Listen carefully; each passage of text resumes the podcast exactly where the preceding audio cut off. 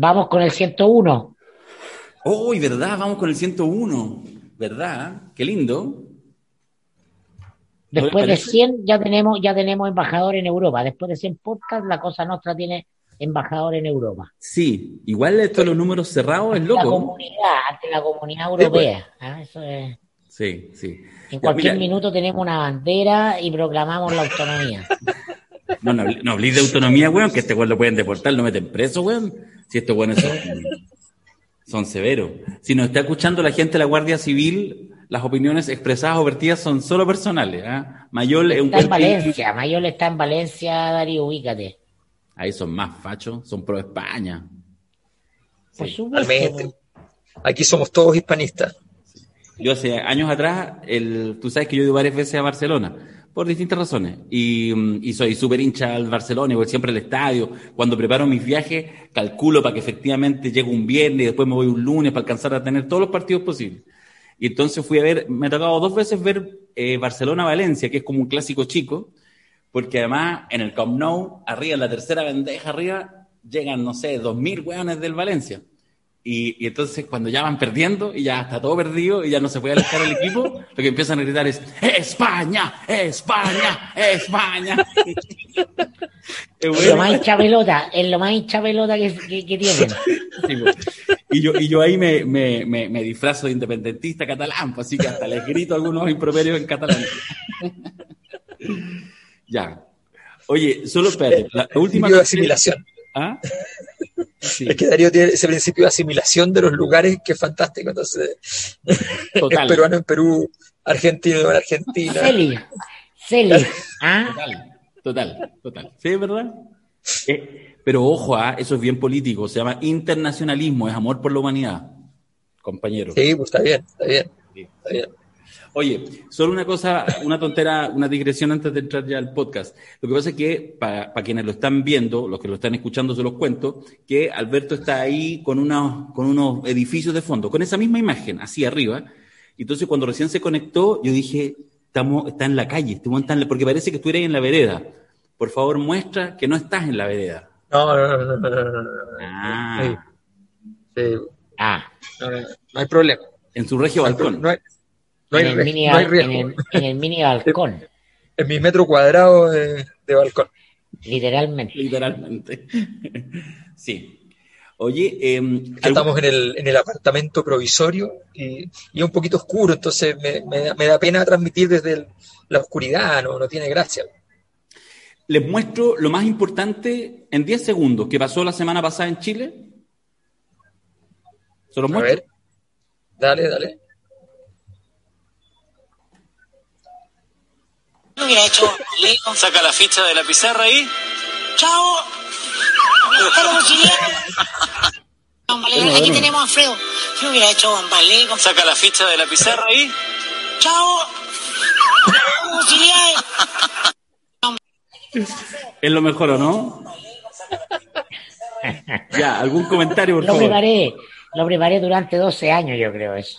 Sí, pues, o sea, yo te había escuchado mil veces que llor- añorabas tener una pizarrita como un ballet y pegarle la patada a algún muñeco de la pizarra. la en este caso- claro, que En este caso la ficha era pero maravillosa porque además era más grande, era Fredo, pero no era Fredo. Claro, era la PLR que todos quieren pegar. Sí, sí, ¿Ah? sí. La PLR a Piñera, a Piñera como tonto, como estúpido. Además. Esos momentos en que, en que, en que Mirko se encuentra con, con el alma oculta de Chile, como, como, como pasa en mi 10% CTM, ¿no? Eh, ese- en ese momento, en ese momento donde Conectamos con el en- inconsciente colectivo. encarna el inconsciente colectivo que tiene un 30% dominoso, pero que ya llegó al 70% de por favor dénmelo rápidamente. Bueno, ahí Mirko siempre no, no falla. Y, y la escena es formidable. Además le pegaste redondo, ¿ah? Salió Sí. perfecto. No, la- no, miren, fíjense en la cara de Darío. Sí, Ah, sí, la vi. Darío al lado, Porque, sí, porque debo decir, para desclasificar, estamos aquí en el podcast, ahora estamos en familia, volvimos a la casa, volvimos a la casa familiar, entonces estamos en familia, no estamos como en la tele, estamos con otros y otras. El, que efectivamente Mirko había dicho que lo iba a hacer. Y hasta hizo algo así como yo, él lo preparó y todo. pero, pero tiene que ser resultar, po. y resultó perfecto. Le pegó de lleno. Entonces yo no, yo pensé que no lo ibas a hacer, pensé que lo habíais dicho, que lo ibas quizás a tirar, porque la patada implica igual un ejercicio logístico complejo. Por, por de pronto no pegarle a Eduardo Fuentes en la cara, digamos. Le pasó cerca, no se dio, pero le, pa- le, pa- le pasó cerca y yo no lo calculé, porque lo mío no es, ah, digamos, jugar a la pelota los sábados. Ay, Dios mío. Ya, está bien, está bien. ¿Cómo lo pasaron? Bien, Bien, muy buen feedback, muy buen feedback, sí. Sí. Es Sí. bueno más, es bueno entrar a, a- a un, a ver, un ejercicio de masificación de un ejercicio que es irónico, ah, eh, divertido, pero también tiene su profundidad. Sí, pues, tiene alta profundidad, sí lo entendió. No, era, Bueno. era un ejercicio, de- desclasifiquemos un poco que era un ejercicio de alto riesgo. ¿ah? Primero porque la televisión chilena masiva ha abandonado por completo, si acaso cabe el por completo para este caso, la ironía, pero la ha abandonado. Lo, lo- lo que había de ironía hace varios, vari- varios, muchos años atrás, que más bien en el ámbito del humor y cosas así, eso se, se acabó. Entonces, meter la ironía con, una con, con todo el proceso irónico en el fondo, con todo el proceso planteándose desde la ironía, era, era bastante complejo.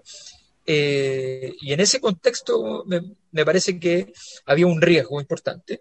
Y lo otro es que además, cómo hacer un espectáculo en la tele sin quitarle todo el contenido que tratamos de nosotros de, eh, de vincular permanentemente a través del podcast, los seminarios, eh, las distintas actividades que vamos haciendo, la encuesta, que. Entonces, había que lograr esa, esa síntesis. Y esa síntesis se logró bastante, pero además hacer un espectáculo para la tele no es lo mismo que un podcast. Objetivamente son otros otros ritmos, otros tiempos, otras esperas, otros, otro- otras interrupciones. Si se hablan dos o tres juntos, en la tele la gente se escandaliza, entran en crisis nerviosa. Eh, porque entonces los temas de sonido, todo, todo es complicado.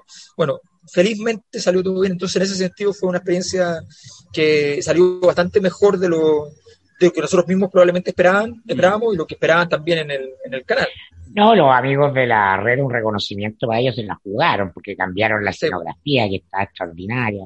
Todos le Sí. pusieron color, ¿no? El Mauro, el productor, ahí hinchó desde dos semanas para atrás, que los Zoom, yo estaba en la playa, estábamos, eh, y, eh, y particularmente Eduardo, ¿ah? Eduardo. Eduardo Fuentes, conductor, que este es su mejor registro, que es del viejo mentira. ¿Ah? Sí, que a pues. propósito de hoy día, el Día de la Mujer, tuvo que morir. Ah, porque era el de los, los chistes de grueso calibre. Ah, el del humor, era el del... Y, y el Eduardo, el Eduardo tiene, el Eduardo sería como un animador de toples del barrio alto. Si Darío es animador de toples de Calama, ah, Eduardo tiene alma de animador de toples del barrio alto. Entonces, Claro. ¿ah? Tiene prestancia, tiene deporte, pero está, pero siempre está hueveando, siempre tiene una. Sí. No, pero actúa muy bien además, tiene, tiene ese registro Bueno, pero es que además, voy a decirlo como Julito César, ¿ah? es de San Michael, pues Eduardo es de San Michael. Es que la Ah. Gran Avenida no falla. Obvio, del 9. Del 9 ¿Verdad que somos todos de San el Miguel, Sayonara, jugaba puro el Sayonara con. con ¿ah? Sí. Donde mismo yo. Yo los miraba para arriba así, porque yo era la cisterna, entonces mirábamos así, ¡ah! los de San Miguel, ahí van los de San Miguel epicentro. Te creen San la Miguel raja era- esos hueones. San Miguel era un epicentro, sí. Sí. Yo, yo en ese registro Era soy nuestro- de la Florida, solo para poner. Pero después llegué a Calama. Pero si tú naciste en Honduras, naciste en Honduras, te criaste en la RDA, ¿de qué la Florida estáis hablando? Sí, me cuesta a mí. Bueno, quizás por eso. ¿Cachai? Soy un gitano, tengo un alma gitana. Sí. Por eso estáis en la asimilación, po, porque queréis llegar al lugar y compenetrarte de lo que hay ahí, qué sé yo. Pero si tengo que clavar mi bandera en algún lado, la clavaría en Calama. Qué loco, ¿ah? Uno podría decir, pero ahí, ahí la dejé Hay que estar bien loco, sí. Ya tengo, ya tengo comprado mi pasaje para ir a votar el 11 de abril. Calama le paga el sueldo a todo Chile, compadre, así que bien, elegimos bien. Bien ahí. Oye, entremos en, en algo así como materia, porque estamos en marzo, supone que ya... ¿Alguien tiene algún tema o no? Yo tengo. Es que todavía no parte marzo, porque marzo, marzo parte el 11. Bueno, parte el 8 en realidad, parte hoy. Parte hoy. Sí, pero es que, es que este año ha sido particular entre la pandemia, las elecciones en abril, lo que fue el plebiscito de octubre del año pasado, de alguna manera, sí, claro, no ha partido con tanta intensidad porque tampoco nunca dejó completamente de estar intenso el panorama, eh, esta, este día de la marmota permanente, que, que, igual está bien complejo y que uno no sabe para dónde, para, dónde avanza. Yo, mira, les propongo como un tema ultra menor, eh, o sea, es ultra menor, pero yo creo que tiene profundidad y a propósito de vincularlo a lo que pasó el otro día en la red, eh, lo que estuvimos ahí hablando, yo, hice ahí abrir los fuegos, con el tema de Gabriel Boric, ¿ya? Y su opción presidencial y toda la cosa. Al parecer, hay varias señales que indican que en los próximos días, incluso un medio por ahí señaló que sería este miércoles, sería el lanzamiento oficial de Gabriel Boric como precandidato presidencial de, bueno, de su, de su eh, partido político, Convergencia, pero del Frente Amplio. ¿ah? Eh, de alguna manera con el beneplácito de eh, Revolución Democrática, que son que tienen, digamos, las acciones mayoritarias todavía en una empresa que va, digamos, achicándose, pero sigue siendo el socio mayoritario. Y a mí lo que me parece interesante es, eh, no, sé cuánto quieran hablar de Boric, cuando quieran hablar de lo que está pasando en el Frente Amplio, pero a mí sí me parece interesante que lo pudiéramos conversar acá, porque sí, eso ya entronca más en las claves del poder, que es esta obsesión presidencialista, que yo la entiendo absolutamente en la derecha, porque me parece que el ejercicio es buenísimo. Es decir, estamos en la cagada con la constituyente, se viene el escenario, por lo tanto ordenamos la fila, ampliamos, pero ordenamos a partir de la discusión y tenemos cinco precandidatos presidenciales, todos con su mérito, en la derecha. Lo que a mí me cuesta entender es la compulsión de los sectores más alternativos, la izquierda, etcétera, de hacerse autogoles cuando debieran meterle toda la energía a la elección constituyente y finalmente caen, no lo pueden evitar, en la pulsión de discutir la presidencial como si ahí hubiera algo. No, es que no es la presidencial, es la continuidad en el sistema. Eh, lo que eh, son partidos, los partidos son todos lo mismo, tienen el mismo horizonte. ¿Ah? Eh, eh, mantener el poder que tienen, idealmente aumentarlo y en ningún caso disminuirlo. De eso se trata tener un partido político y eso pasa por cuestiones de planilla Excel, cuestiones eh, cuantitativas, a ¿ah? perfilamiento ante tus electores, ante tus votantes. ¿ah? ¿Cómo no viene el otro? y me roba mis votantes. Fijado el candidato del Partido Comunista a mi lista de parlamentarios, a, le va a ir peor que a la del PC. Ese cálculo lo están haciendo todos. Ah, eh, eh, lleva la, porque tu enemigo no está al frente, tu enemigo está a tu lado para efectos de esta cuantificación de peso de los partidos, porque si no seguir existiendo nomás, ah, te a diluir. Y entonces eh, tengo que tener un candidato que ocupe el espacio mediático, que es el espacio donde se hace política, ¿no? Y lo acompañe a, a mi lista parlamentaria, que es lo central ah, que en lo, lo, grueso donde se juegan los partidos. Entonces, en ese sentido, es natural ah, que todos estén mirando su pequeña parcela. No puede no ser así, porque en eso consiste la política institucional. Ese es el chip, ese es el software, ese es el, el, cálculo que se saca. Por eso estamos en una crisis de la puta madre, pero eso no va a cambiar. ¿ah? Aunque se esté incendiando todo, no va a cambiar, porque, y por eso que lo hemos dicho más de una vez, si entras al sistema, entras a jugar en la lógica del sistema. Entonces tienes que ponerte esas anteojeras. Dicho lo anterior, Gabriel Boric es, sin lugar a duda, ¿no? el mejor Gabriel Boric en ese espacio mediático, de candidato a. ¿ah? Tiene una cierta capacidad discursiva, tiene herramientas ahí, así que está, desde el punto de vista de eso está muy bien elegido, a mi juicio. ¿no? Eh, eso es lo que yo veo. Pero es natural, lo, estamos viendo. ¿Por qué Sichel es candidato? Porque Chadwick ah, y compañía, los padrinos de Sichel, no le van a regalar la elección a, desborde. Lo van a querer fagocitar por dentro. No se la van a regalar a la VIC, que todos saben va a ser el, el, candidato más posible del sector, pero tiene que construir poder para negociar cosas, es decir, política.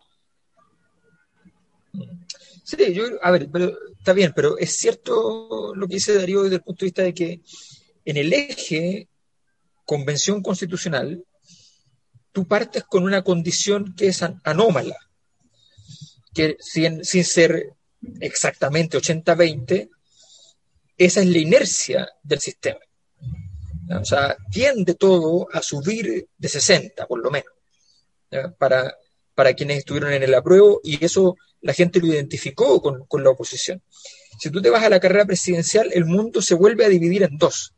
Entonces, adelantar la carrera presidencial lo único que hace es que permite que la derecha posicione nombres que después van a permitir posicionar los candidatos a la convención constitucional correspondiente y que eso permita entonces llegar a una cifra que sea una, una, cifra bastante más cercana al 50-50, que es el, el sueño de la, de la, derecha. Entonces entiendo que, pero tiene que ver con algo muy simple, que tiene que ver con lo que dice Mirko también, que efectivamente eh, juegan el juego que hay, pero juegan el juego que hay porque no están dispuestos a tomar el riesgo de cambiar el juego y perder algunas fichas en la pieza, en la jugada. Con, esto es lo mismo que jugar ajedrez. O sea, a veces uno sacrifica a la reina. Entonces, a veces uno puede sacrificar la presidencial, puede hacerlo. Eh, yo creo que desde cierto punto de vista, el arribo de Gabriel es un. Boric es una. Eh, él es un muy buen jugador, es de los mejores jugadores que hay en el sistema para además una elección como esa, que una elección, las elecciones presidenciales se han tornado elecciones fundamentalmente de fuerza aérea. O sea, tú vas y, y, atacas y atacas por arriba y tocas poco el territorio. Es todo tele en el fondo. Y Gabriel en ese registro es, muy bueno, es de los mejores que hay, los cinco mejores que hay en Chile en, ese, en ese registro.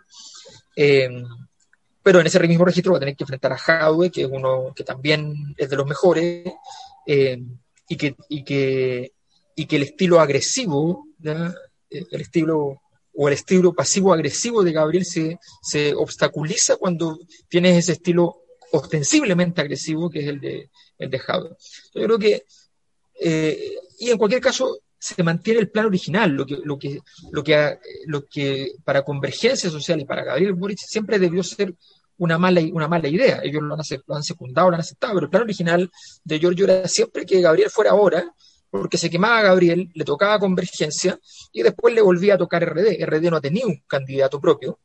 Entonces RD tiene todos los legítimos derechos de decir la próxima vez me toca a mí, llevamos a la Beatriz, que no era candidata propia, llevamos después a, Gabriel y ahora queremos llevar lo nuestro. Entonces el, el, sistema de turnos está bien, está bien pensado y evidentemente Gabriel no, no va a poder ganar esto, no va a poder ganar.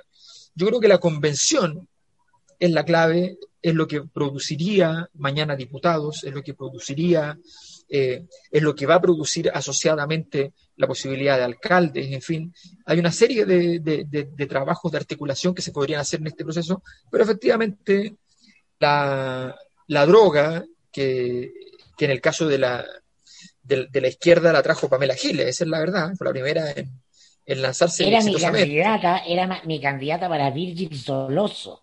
Ah, que, que, estaba en la lista de los que mandamos ahí para hacer mentira verdadera, pero que por tiempo no se pudo. Claro, claro. Bueno, ella efectivamente trajo la droga al sistema de la izquierda y obligó a todos a entrar en el juego presidencial por anticipado, pero yo creo que es cierto, creo que, creo que ahora, en este momento, se enreda eh, y no necesariamente cumple el objetivo de articular las votaciones siguientes. Pero bueno, pero vamos a ver ahora, a mí lo que me preocupa además es esta cosa de la repetición de la fórmula. ¿eh? La, campaña de Beatriz Sánchez se lanzó en el, mismo día, pero en la mañana, que la candidatura de Sebastián Piñera. Y ahora, si es así, que es el 10, tratan de repetir, la, unirse con, con, Piñera como forma de producir la, la, eh, la antípoda. Eh, y no lo pueden hacer el 11 porque sería una falta de respeto, pero lo hacen el 10 en el fondo, para llevarse la, tele el día antes del 11. Son estrategias que, están bien, pero, pero yo creo que hay que tener cuidado con, con, bueno, cómo definimos siempre a Sony, la táctica sobre la estrategia. En realidad es una gran táctica, pero el punto es qué tiene de fondo, porque cuál es la crítica de fondo que el Frente Amplio ha logrado producir frente al gobierno de Sebastián Piñera. ¿Cuál es la crítica? Ni siquiera la de fondo. ¿Cuál es la crítica? Ah, no, sí, está mal esto, está mal. Eso no es una, no es una crítica política. Eh, y esa es la gran debilidad de, tratar de asociarse a, Sebastián Piñera. Ese es el gran, el gran problema. Ni siquiera han sido los adalides del tema de la AFP. En ese sentido, Pamela Giles tiene, tiene un ticket a favor en ese, en ese, en ese, concepto. Y, y, en varios otros donde por lo menos ha sido siempre, ha tratado de ser muy puntúa con el tema de, de, Viñera. Todos saben que nos, nos han escuchado que yo considero que Pamela Giles es una candidata que para el, para el sector no le va a producir mucho. ¿Ah? Esa es mi opinión. Pero, pero hay que decirlo ha tocado puntos neurálgicos y ha tenido la astucia de estar en, eso, en, esos construyendo. Yo creo que en ese sentido el Frente Amplio está con una deuda tan grande que no sé si esta táctica tenga algo que ver con la estrategia. Mm. A mí me, pasa que, bueno, me, pasa que me generan dos opiniones este, este tema Boric, este tema presidencial en, en, la izquierda, en los sectores alternativos, para ponerlo muy amplio y genérico. Respecto a Boric, es un poco lo que dije el otro día. ¿Alternativo a qué? ¿Alternativo a qué? Son el sistema, toda la izquierda, toda. Cuando entra a jugar a la cancha, entra al sistema. Eso, justamente eso es lo que tú dices, es lo que quiero agarrar, porque insisto, el análisis propiamente de Boric eh, lo, lo, planteé el otro día en la, en la red, así que no lo, no lo vamos a repetir, pero creo que efectivamente puede ser parte de una jugada maestra y lo pueden seguir este deseo de verse como candidato, precandidato presidencial, siendo que no tiene opción, no tiene ni una opción y capaz que, capaz que no, ¿ah? no implica que no haga una campaña y después termine igual como candidato a senador, pero es evidente, bien evidente, que si quiere seguir siendo un dirigente político, lo que le toca es naturalmente eso, ¿cierto? Mira, ahí estamos, eso pasa cuando estamos aquí en la, en la Vega. Ese es mi jefe, así que no puedo decirle nada. Oye, no sé si en La Vega o un gimnasio. Sí, parece gimnasio, ¿eh? que es muy relajado, esto, como, esto es como Google. Ya, sigamos. Pero, ¿sabéis qué, el Mirko? No, pues porque, a ver, tú, tú, tú terminás, o sea, de hecho, te adelantas a lo, que, a lo que yo podría decir y decir, bueno, si son el sistema, no tienen nada alternativo. Pero yo sé que mucha de la gente que escucha este podcast, por supuesto, y no, y no quiero pensar que todos somos unos ingenuos, pero así totales y no tenemos ningún... No, uno piensa que hay sectores políticos que quieren hacer ciertos avances, ¿ya?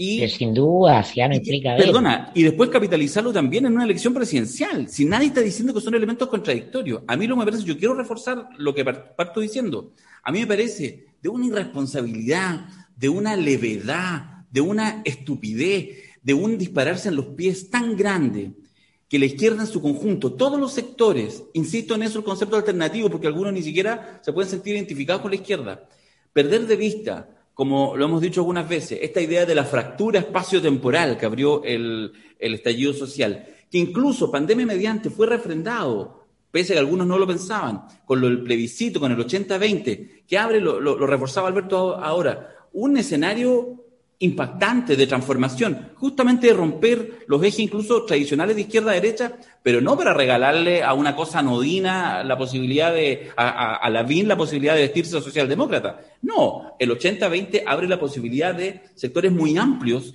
muy eh, inclusivos de la población, de generar un proyecto de transformación importante, de terminar con la FP, etcétera, de construir un país distinto, nuevo. Y en eso, weón, los actores políticos que, pero no me cabe ninguna duda, que partieron su trabajo con grandes expectativas y con grande generosidad, terminan siendo, weón, los sepultureros. O sea, cuando hemos hablado del Piñera sepulturero, se suman a sepultar la posibilidad de transformación. la elección del 11 de abril, la energía que ha estado, yo no sé si ya me parece que se empieza a disipar, pero todavía tengo alguna expectativa en lo constituyente, en un espacio otro, llegan todos los actores políticos, de capitán a paje, de izquierda a derecha, y lo que quieren hacer es destruir eso.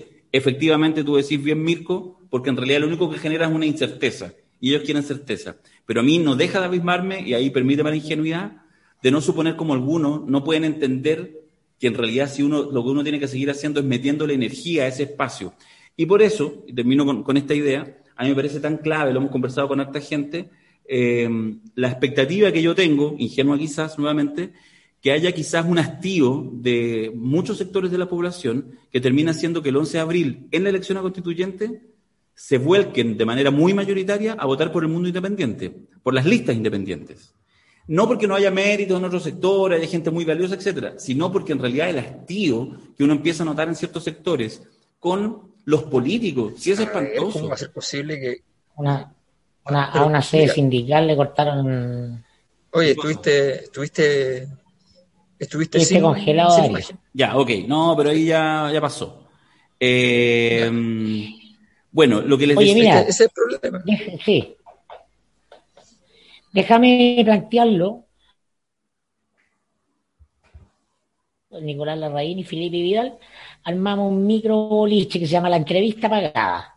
Entonces, Sí. Si un candidato constituyente quiere que lo entrevistemos, nos paga una suma, suma muy menor y simbólica, pero estas cosas se le ocurren al Nico que es bien genial para ciertas cuestiones. Ya entonces él se consiguió y tenía un candidato, un cabro que lo entrevistamos la semana pasada, Nicolás Felipos, ¿ah? candidato a constituyente por el distrito 20, toda la zona de ahí del Gran Con- Concepción, Talcahuano, eh, en fin. Cabro fue chorero, familia comerciante, ahora es ingeniero ambiental. Oye, y hablamos, ¿no? Y yo quedé, pero sorprendido porque uno sabe que hay en la cantidad de, de, de independientes, de listas de independientes, de independientes inscritos, ya hay una energía de algo que uno dice, guau. Pero cuando tú lo escuchas, ¿ah? Eh, el cabro hablando de democracia directa, ¿ah? Tiene una fundación eh, democracia directa y el modelo que quiere plantear para la, para la convención es el modelo suizo, que las grandes decisiones ¿ah? se, la- se dicen en referéndum. ¿ah? No, no el modelo coreano, no el modelo neozelandés, no, el modelo suizo, una cuestión eh, tradicional, y tan, tan conscientes de que el tema, el tema central, a lo que vamos es justamente a reconfigurar el escenario del poder. El poder que lo tiene una élite política, que se alternan, se alternan los gobiernos, se alternan los ministerios, se alternan los resultados en las cámaras. Es el juego izquierda-derecha, ¿no? Y tiene tan- tanta claridad, ¿no? Que me sorprende, ¿no? Con ese sentido de, este es el momento, vamos a asaltar la convención, vamos a hacer quizás no muchos, pero ya entramos al castillo. ¿ah? Y desde ahí esto se tiene que expandir. Esa es la conversación que tuvimos. Entonces, eh, para mí ha sido gra- grato, ¿no? Ya no solo saber eh, de lejos y de oídas, sino que escuchar a alguien que está planteando cuestiones que están muy masificadas. Y él nos decía, yo estoy haciendo campaña acá en el Gran Talcahuano, alrededores, etcétera. Y lo primero que la gente me dice, eh, ¿y usted por qué partido? No, pues yo soy independiente. Ah, ahí sí, po. Mm. Ahí sí. ¿No? Yo, yo Basta, insisto- basta ver, basta ver el, el, el, el video, no sé si lo vieron, de este candidato a alcalde Concha por acá, por Peñalolén, que es de RD. Un cabro con cara de bueno, me- medio cara de pavo, que Mm. llega donde una señora ahí a lo, a lo Hermida. Eh, Oiga, eh, me gustaría poder hablar con usted, con un folletito. Soy el candidato de RD. ¿ah? Y la señora saca un megáfono. Ah, de RD, porque ah, hay un rosario. ¿ah? que llega incluso a molestar, porque uno dice, ya, pero ¿qué culpa tiene el cabro concha? Ah, ya, pero eso está instalado, ¿ah? está instalado. Entonces, eh, Pero, eh, mira, por eso, espíritu. Va, van a, va a haber mayoría de gente de los partidos en la convención, pero los independientes que entran, entran con otra idea, porque, por ejemplo, mi amigo, y que yo eh, creo que es un tremendo aporte, y el gallo tiene ideas distintas a mí, pero tiene una capacidad de convencer, de, de, de, de aportar, que es Cristóbal Velolio, ¿no? Eh, estaba planteando el- como parte de su agenda programática para la cuestión el parlamentarismo. Entonces, entre Velolio y Atria van a discutir entre semipresidencialismo y parlamentarismo, parlamentarismo atenuado, el modelo francés ah, versus el norteamericano, todo el manual de ah, ciencia política del siglo XX. Y los independientes ya están en otra, democracia directa. Ah, vamos, a, vamos a estar conversando fuera de la caja del sistema ya. Ah, no es elegir entre los sistemas políticos que existen, es uno nuevo que corresponde a este tiempo, ah, que permite que todos deliberemos y participemos de las decisiones, eso ya es posible. Entonces, ahí está la tensión. Yo me extrañaría que los partidos estuvieran en eso porque significa que se, dispara- se disparan en los pies. Los partidos creen en la representación. ¿Ah? Esa, es su, esa es naturaleza. Esa es una cuestión ontológica que tenemos que también entenderlo si no hay maldad en aquello. Por eso que insisto en decir, ellos cuando optan por entrar al Parlamento y entrar a los juegos, entran a lo viejo, a lo que están viviendo. Comportan como tal. Entonces, tampoco hay que solo relacionar, es que son a la izquierda y cómo. Pero, loco, si estáis metido en, en un business donde tienes que mirar a través de los lentes de ese negocio, porque en eso están metidos y eso es natural de alguna manera. A mí no me Mm. parece condenable por sí mismo, me parece que uno tiene que ser capaz de percibirlo y quitarle su energía, no entrar a esa conversación, porque se Mm. vuelve inútil también. Mm. Sí, no, solo un apunte, Alberto, antes contigo, que el, yo fantaseo mucho, pero fantaseo porque lo señala Mirko, hay elementos para pensar que eso puede darse, eh, está por verse. ¿Qué es lo que pasó? Lo hemos hablado en otras oportunidades, un fenómeno muy extraño, bien casi te diría como absurdo, en realidad, si uno analiza la política de los últimos 30 años, que es lo que sucedió en la inscripción de las candidaturas independientes, donde 500.000 personas eh, firmaron, seguramente muchos de ellos por alguien que ni siquiera conocían. Y eso eh, aparece realmente como, como, un, como en dos semanas. Esto fue en los primeros días de enero. Ese fenómeno, yo tengo la sensación de que se va a repetir por todos estos elementos. Ahora, para eso tienen que darse ciertas condiciones, tienen que meterse una energía. Y me parece que aquí van a pagar justo por pecadores. Ojo, que yo creo que las elecciones a alcalde, a gobernadores regionales, a concejales van a ser en sentido más tradicionales. La energía independiente está en la Constitución. Y ojo, que no es, es súper obvio que esté ahí. De hecho, yo te planteo, yo soy un tipo ideológico, en general militante y toda la cosa, pero si uno le hace la pregunta y uno se sale, como dice Mirko, un poquito, un ratito del lugar común, del lugar clásico, uno dice, si vamos a construir una constitución con 150 delegados constituyentes, ¿no será más probable que ese gran tema que escapa a la elección presidencial, a la del alcalde, a la de la próxima esquina, ¿no será mejor que la gran mayoría de esas personas de verdad puedan ser, de verdad, de verdad, convencidos por otro, que puedan sentarse, que puedan debatir, que tengan sus ideas, que tienen un origen, pero que no están condicionados. Yo, mira, creo que no sé si lo dije aquí en una conversación informal, yo lo único que quisiera es que el 12 de abril, al día siguiente de la elección, los periodistas, la prensa, no puedan hacer un esquema con 150 pelotitas y dejarlas de las 155, 145 ya pintadas y saber, antes de empezar la discusión de la Constitución, ¿Qué es lo que va a poder ser aprobado? ¿Qué no? ¿Qué sí? ¿Quién tiene mayoría? Los dos tercios, un tercio. Ojalá que la elección, weón, eche por tierra los agoreros permanentes, los que van estructurando, como mira, aquí tengo este de, este es de la, del, uno de los tantos informes, este es del Pepe Out, ¿ya? Que lo hace así y lo envía, ha corrido por miles, ¿ah? Entonces le hace una proyección ¿Cómo podéis proyectar constituyente, weón? ¿Cómo podéis.? Es que realmente me, sorprende. Y termina diciendo una pequeña conclusión, donde básicamente es la conclusión provisoria, es que este apronte predictivo, es que si no hay diferenciación importante, desplieguen las campañas por parte de las dos grandes listas de oposición. Las dos grandes listas de oposición, son solo dos. Ya las definió, el resto no existe. Eh, para reducir la dispersión previsible, eh, hoy día concentrado en, mayor medida la votación opositora, la lista única de derecha conseguirá una representación en la Convención Constitucional sobre un 43%, muy por encima de las preferencias electorales obtenidas en las urnas. O sea, o usted vota por las dos listas importantes de partido de oposición, o la derecha se lo lleva todo. Eso es lo que dice Pepe Es un actor del estatus. Cada uno no vemos la realidad como es, la vemos como somos. Y esto, muy bien. y esto depende, ¿cachai? Puede que sea cierto este buen del PP Out, pero esto no tiene intereses, esto no es un análisis. Y lo que uno dice es que ojalá que haya una energía, y yo, teniendo amigos fantásticos que van en listas de partido, algunos incluso independientes, que los quiero montones, votaría por ellos, en esta pasada, votar independiente y que se les desordene, al menos en las constituyentes, lo que ya tienen armado, fraguado y cocinado. Bueno, Pepe Out si lo que existió de Pepe Out y lo que todavía existe, tiene, se escribe con tres letras, nada más. L-U-N. Tiene un acuerdo histórico, que nadie sabe por qué, con las últimas noticias, eh, donde va y sentencia cosas que se convierten en realidad por la mera sentencia en un medio tan masivo. Entonces, eh, y, vacuna y va construyendo. Esos informes son una genialidad que hizo, porque esa es su herramienta de trabajo. Esos informes gratuitos que le hace al que se le cruza por delante, lo que hacen básicamente es diseñar el mundo y domesticar a todos en una misma línea.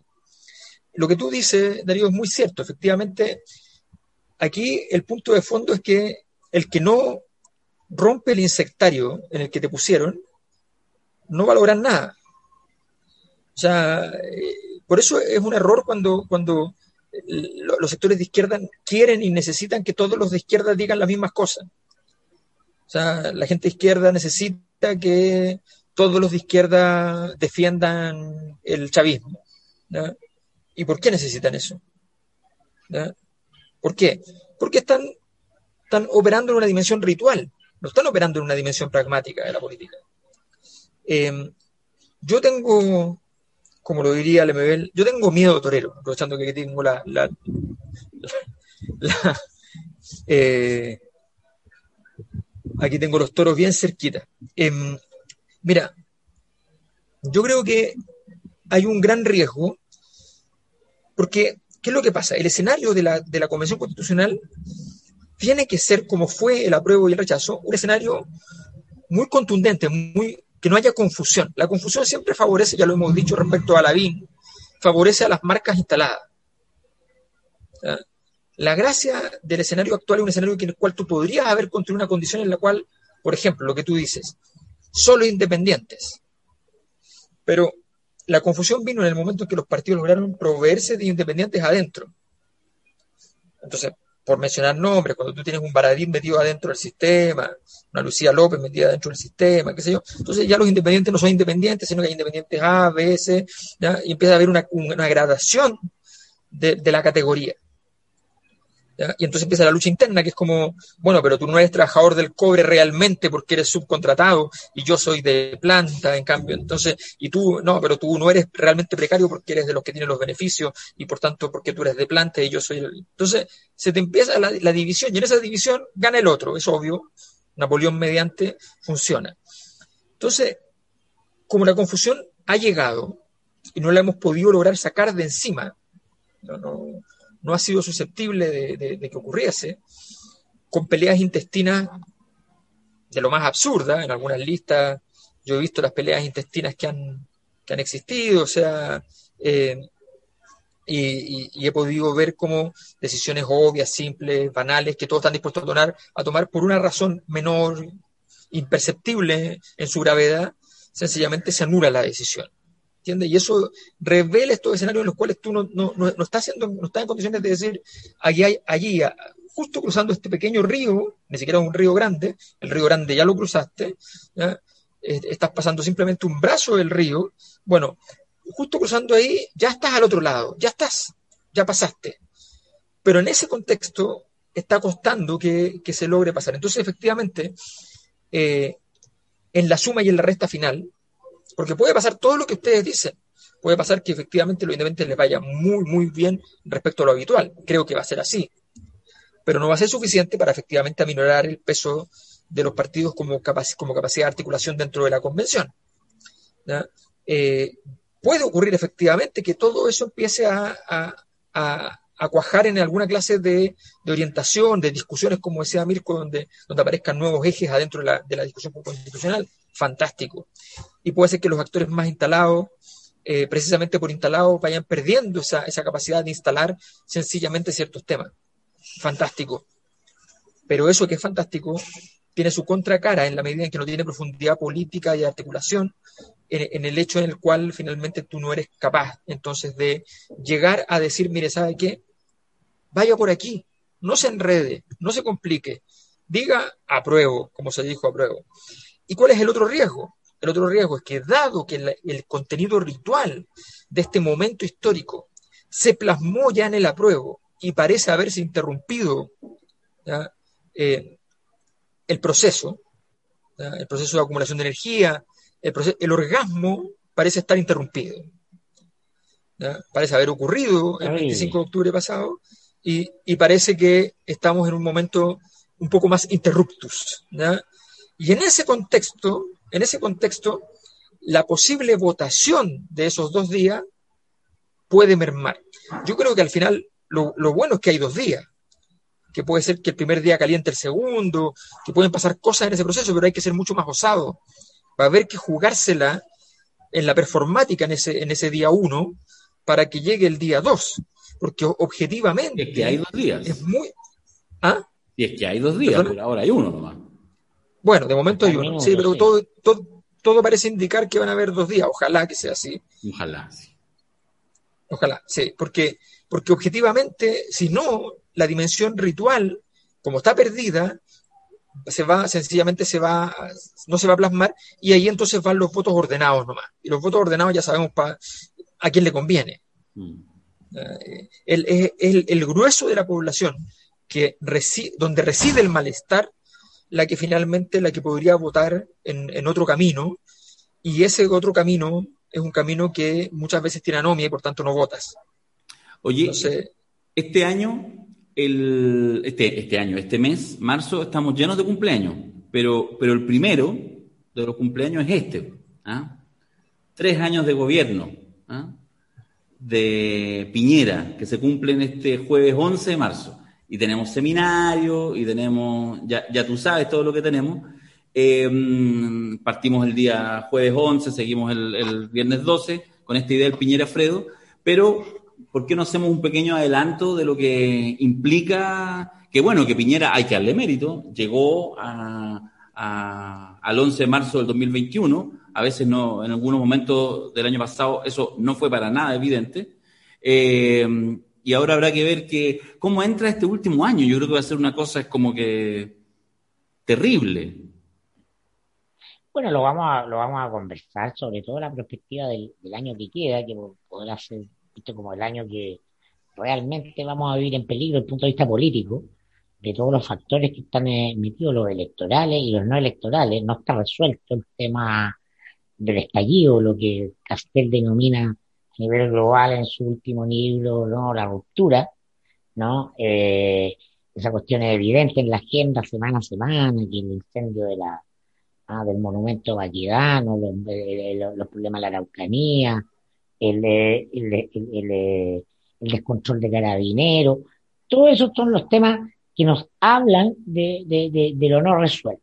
¿no? En medio de ese clima va a ir lo electoral y por lo tanto navegar esto eh, va a ser eh, eh, más complejo incluso que los tres meses del estallido, ¿no? Del 2019, octubre, noviembre, diciembre, más que la pandemia, porque la pandemia tiene un factor de control, ¿no? De control de la tensión mental y control de las conductas de, máxima eficacia, ¿no? Efectivamente fue un arma de distracción masiva la pandemia, ¿no? En términos de lo que, de, del objetivo de sacar la, la politicidad dura, ¿no? Y, hacernos entrar mentalmente a otra cosa, la, la lógica, la sobrevivencia, la muerte, la enfermedad, que son cosas muy poderosas.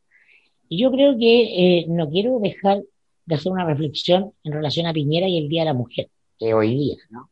O sea, que uno puede siempre hacer el, eh, la cosa como felicitar, felicitamos a todas las mujeres por el Día de la Mujer, y etcétera, Estamos viendo hace, hace tiempo, ya es evidente que el feminismo, ¿ah? Eh, la cuestión de género, como a, principios del siglo XX fue la cuestión social, la cuestión de género es un factor, ¿ah? es un eje articulador de un proceso transformador transformador radical de la cultura.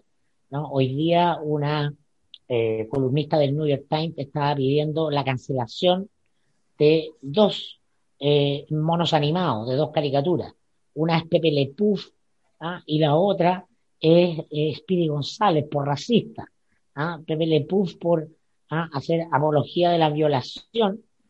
Y, eh, y, y, y Speedy González por racista. Bueno, yo lo he dicho muchas veces, tuvimos a las tesis, que ahora sacan el libro, un libro escrito por mi amiga Alejandra Carmona, gran periodista, ¿no? Un libro que saca Planeta a nivel global, ¿no? Una apuesta editorial global.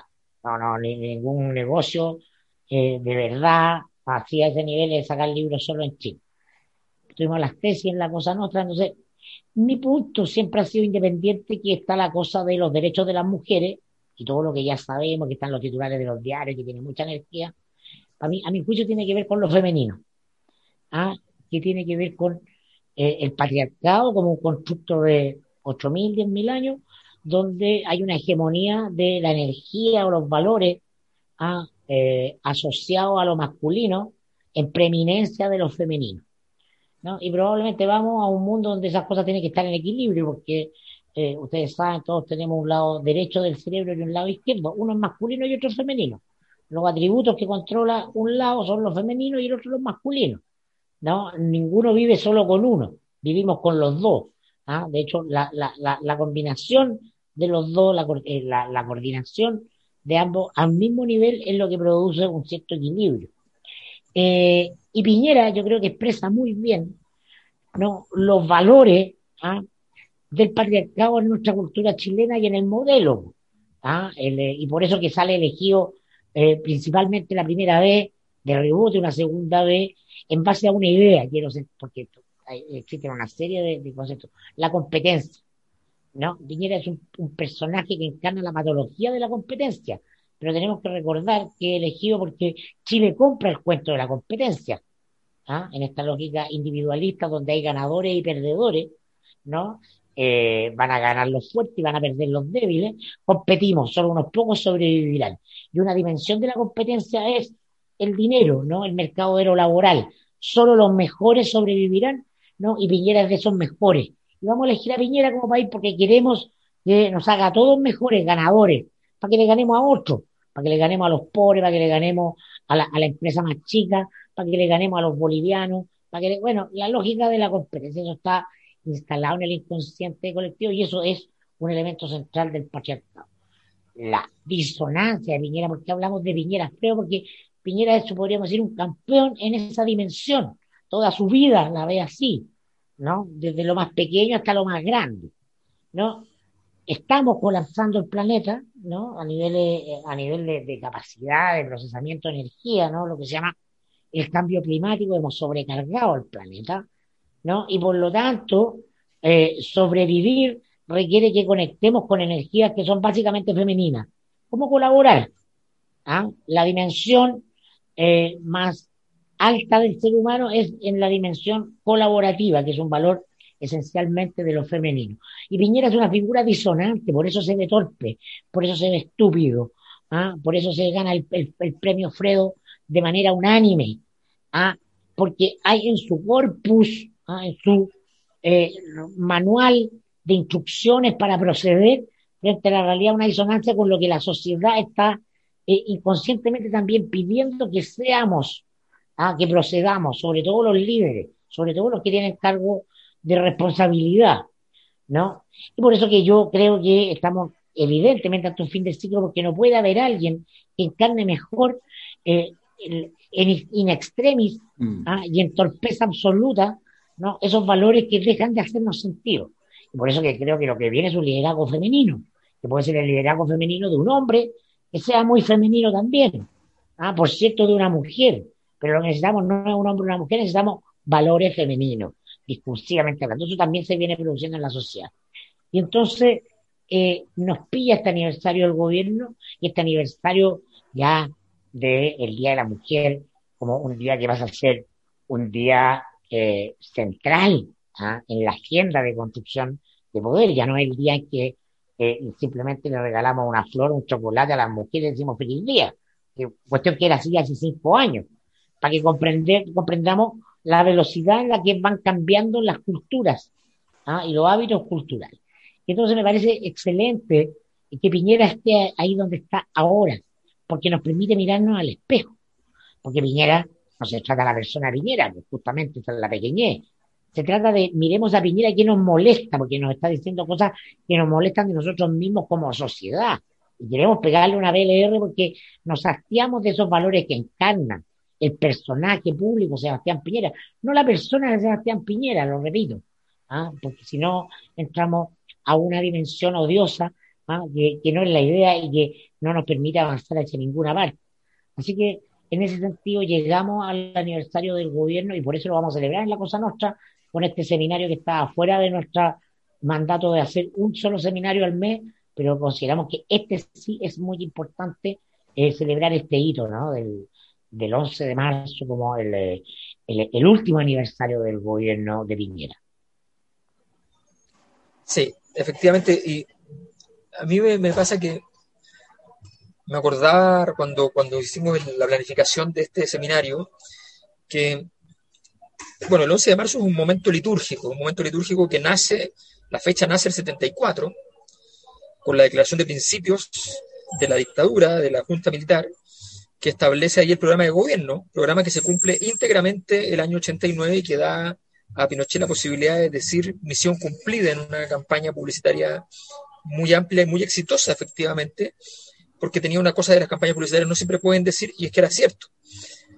Eh, así es que eh, fue, esa fecha está marcada a fuego, como, como en su momento, varias de las fechas nuestras actuales son fechas que están marcadas en nuestro calendario, eh, en un calendario que es agustino. porque efectivamente, bueno, se cambió las elecciones finalmente, que durante mucho tiempo estuvieron el 11 de diciembre, que era la fecha también establecida por, por Pinochet, misteriosamente cerca del cumpleaños de su esposa.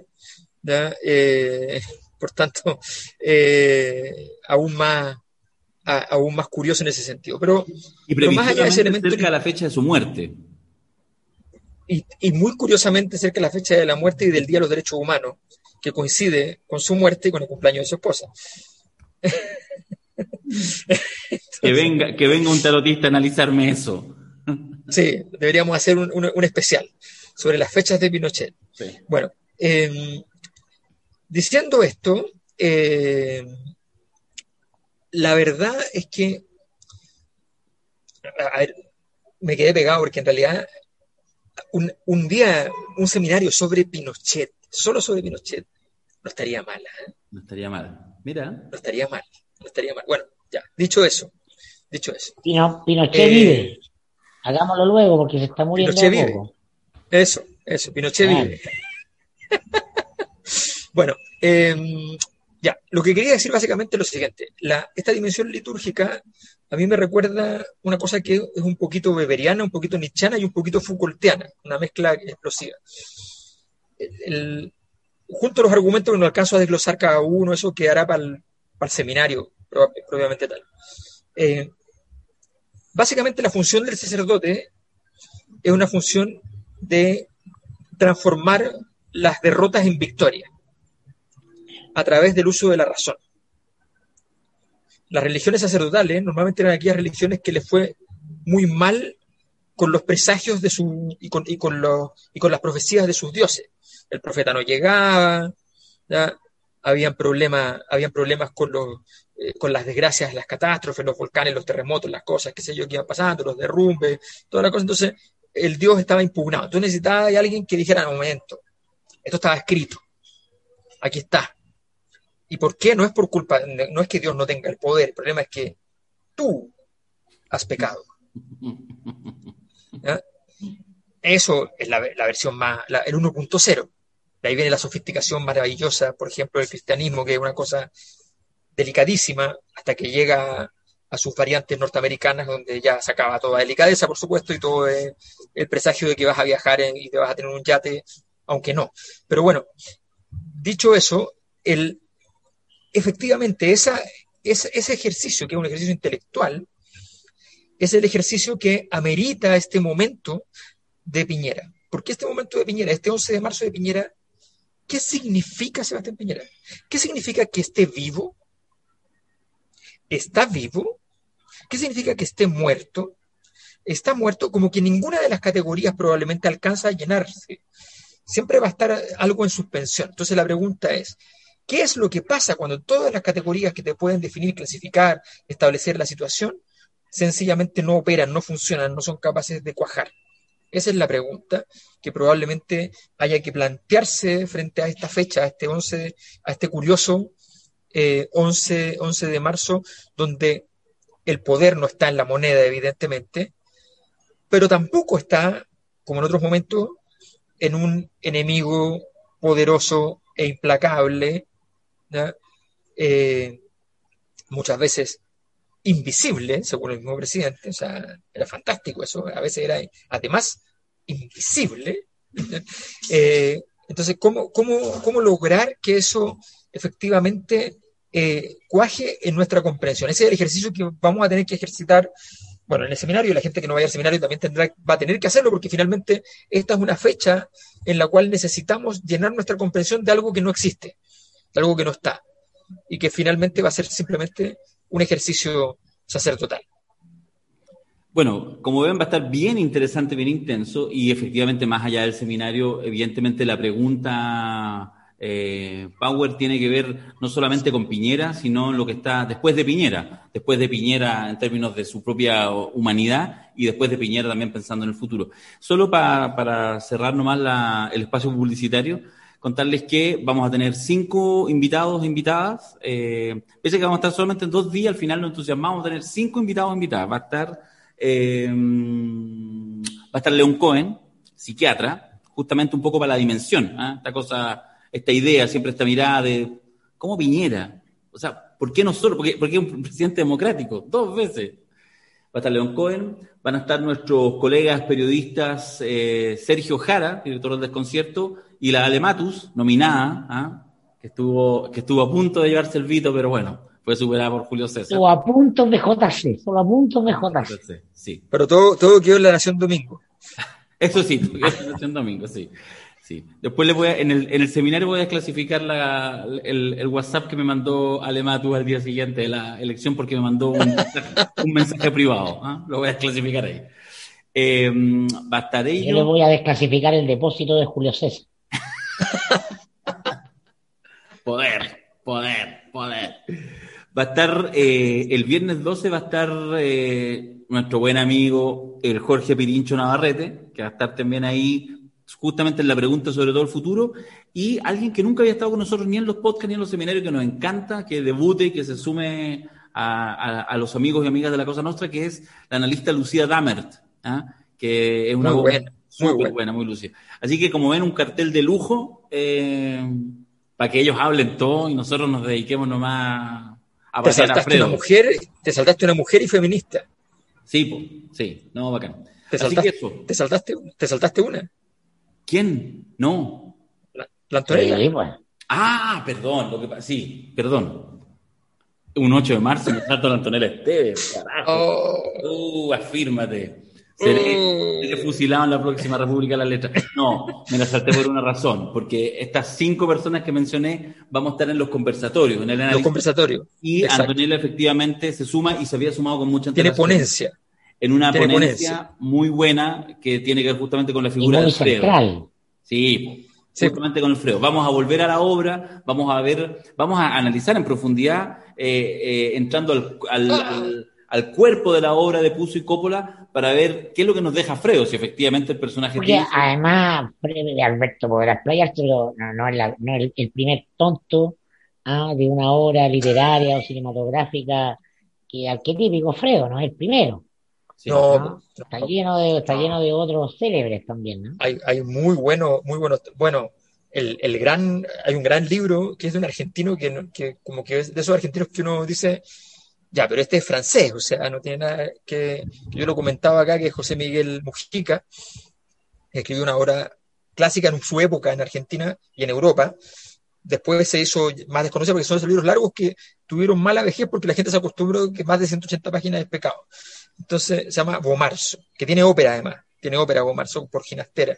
Bueno, y Bomarzo es un gran, gran personaje de eso. Bomarzo es, es el, es el, es el tullido de la familia Orsini, de los florentinos, de la familia Orsini, perdona, pero la- así como lo- la familia noble Orsini, ¿ya? de Florencia, qué sé yo. Los de verdad. Bueno, y, claro, entonces, y este era el tercer hijo, pero el hijo que no tenía ni una gracia, ¿ya?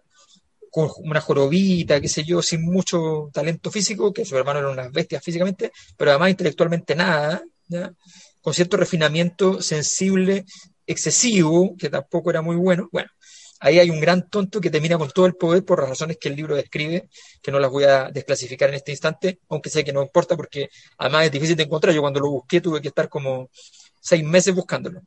Pero está en internet, está en PDF. Muy bien. Oye, vamos cerrando este podcast. Un placer volver ahí a, la- a los lunes. Hay que decir que lo estamos grabando eh, a mediodía y por lo tanto, cuando probablemente ustedes lo escuchen o lo vean, eh, van a saber ustedes, no nosotros ahora, cómo estuvo este 8 de marzo, que evidentemente también marca eh, la capacidad, articulación eh, y de alguna manera siempre entrega señales respecto al avance no solo de los movimientos feministas, sino también en general, digamos, de lo que uno a veces genéricamente llama como la calle. Así que, eh, en mi caso, solo sumarme y esperar que ojalá con toda la distancia eh, física del mundo, con todos los cuidados del mundo, con la mascarilla puesta y todo, pero ojalá haya una, una manifestación importante, porque eso no solo le hace bien y le da buena salud a los movimientos feministas, sino también, yo creo, en general, a los movimientos sociales en Chile y en el mundo. Así que, ojalá. Pero fíjate qué, qué interesante, ¿eh? que, que marzo, que hasta hace un par de años nomás, era un mes que estaba marcado simplemente por un solo tema, que era el endeudamiento. Y los créditos, el endeudamiento y los créditos. Qué lamentable el endeudamiento, pero tome su crédito.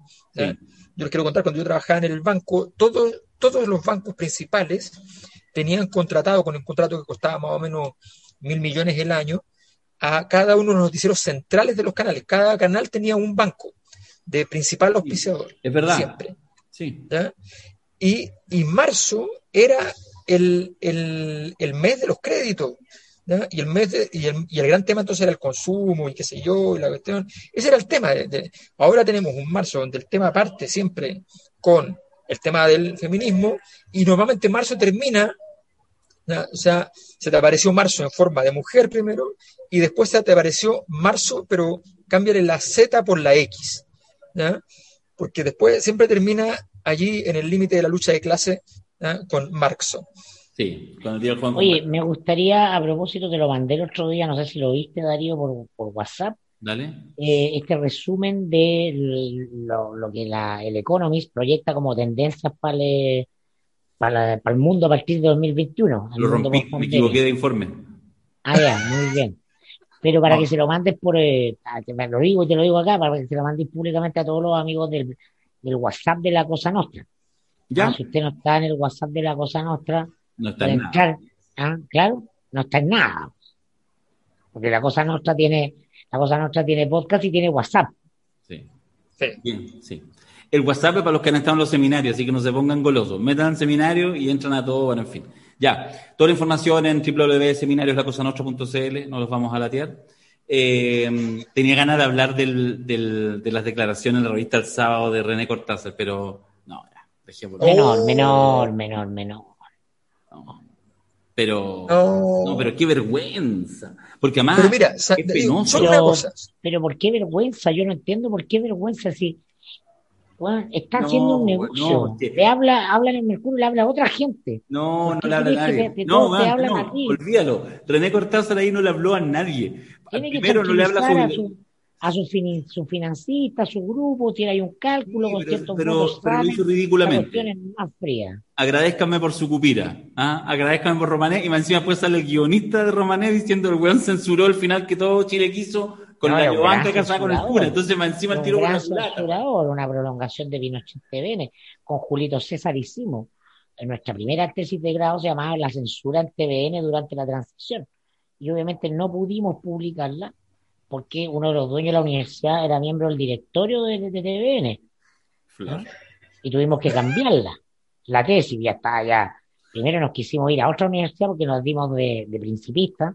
Ah, saquemos esta buena otra parte y chao. Y, ah, con la guata después, bueno, empieza a pasar el tiempo, la ya, no, hagámosla cualquier cosa y chao. Cambiamos la weá. Pero sí, ahí está todo registrado, un gran censurador, un tipo de matriz conservadora católica. así que, pero, ¿Qué te pasaste? pero no es sorpresa, a mí no me sorpresa, no, No, no no me, sorprende. no me- no me sorprende si un hombre de asesor del área comercial del Mercurio, un gallo que no. Tú sabes lo que, lo Pero- que puede decir o no, ¿no? Le salió el tiro por la culata, eso quiero decir, y también hay una pequeña y una impresionante. No, pero a mí me parece formidable el, el- el- el episodio. O sea, me parece formidable porque además nos habla nuevamente de lo que decía Mirko, nos habla, nos habla de nosotros como Chile, Porque esto fuimos. O sea, fuimos esto. Y por eso, por eso el desencuentro de Chile con, Chile ha venido del momento en el cual tú razonas y entiendes que todo esto que fuiste no tuvo sentido. Porque si tenía sentido, porque te lo iban a transformar en desarrollo, en mejores pensiones, en mejor salud, decías, bueno, ya, está bien, me la como. Pero como no te la podías comer realmente, porque realmente no iba a ocurrir aquello, tiene un momento en el cual tú dices, ya, pero esto, ¿qué es? O sea, Piñera y esa frase son la misma cosa. Sí, es la misma cosa. Toda la razón. Bueno, y, ustedes eh, eh, lo vieron la reacción de Gabriel Saliasnik, ¿no? A la nominación que yo le hice como Luca. Oye, sí, la respondió Gabriel. Cuánta elegancia, ¿ah? Muy bien. Muy bien, muy un bien. jugador, un que player. No. un player, no lo, lo estamos Sí. validando. Ah, ¿A quién contrata ahí después de, de- de- de nominarlo como Luca Brasi? Vale más su hora, su hora hombre como abogado del Club del Poder. Si lo que estamos en Chile es una tensión no resuelta entre el control que tiene la élite desde hace 200 años, desde que Chile es república independiente, 210 años, ¿no? Y un conjunto de sectores ah, diversos ah, que siempre han en la lógica del fondo que predomina, hasta el día lo escribía Matamala, ¿no? ocupado sus lugares ah, con cierta mansedumbre. Y eso es lo que está tensionado. Ah, eso es lo que eso es lo que está fracturado, eso es lo que está roto, porque vamos a un mundo donde, donde no son sostenibles las jerarquías ah, de este tipo, de ningún tipo en realidad. ¿ah? Eh, es parte de el cambio eh, del, fin del sistema patriarcal, el fin del, del, del patriarcado, es el fin de las jerarquías de todo tipo.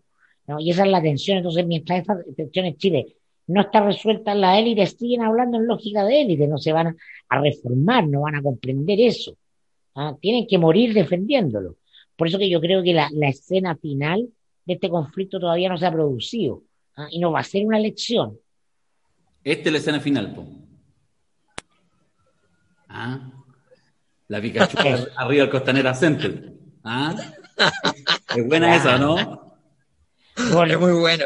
Es muy buena. Notable. Sí, Kong. Ah, en vez de King Kong, Queen Kong. La tía Pikachu constituyente arriba del Costanera Center. Con Baquedano en la mano. Ni hablamos de Baquedano. Es bueno el concepto ese Queen Kong. Me gusta. Sí, sí, está bueno. ya. Nos vemos el jueves. chao, Chabela. Ya, chao.